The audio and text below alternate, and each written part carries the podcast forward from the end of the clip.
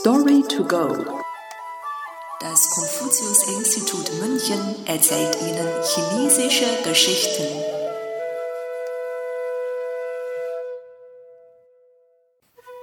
Honigmaul und stählernes Herz.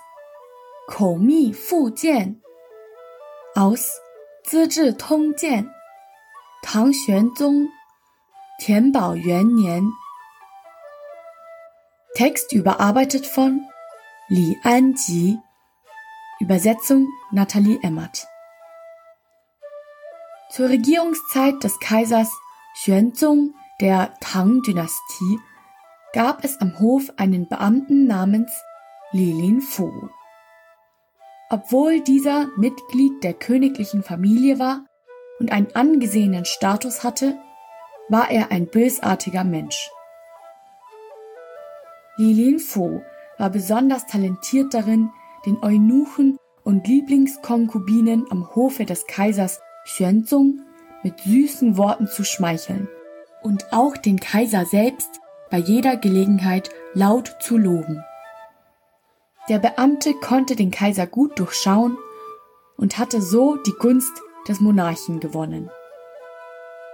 Hinter den Kulissen aber legte er durch hinterlistige Mittel andere talentierte Beamte vor Gericht herein und ließ diese einen nach dem anderen degradieren.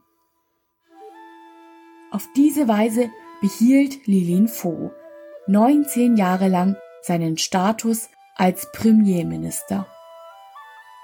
Durch seine Wortgewandtheit und Kaltblütigkeit blieb Lilin Fu jahrelang in seiner Machtposition, setzte seine Mittel und seinen Einfluss jedoch nie dazu ein, dem Staat und seiner Bevölkerung zu dienen.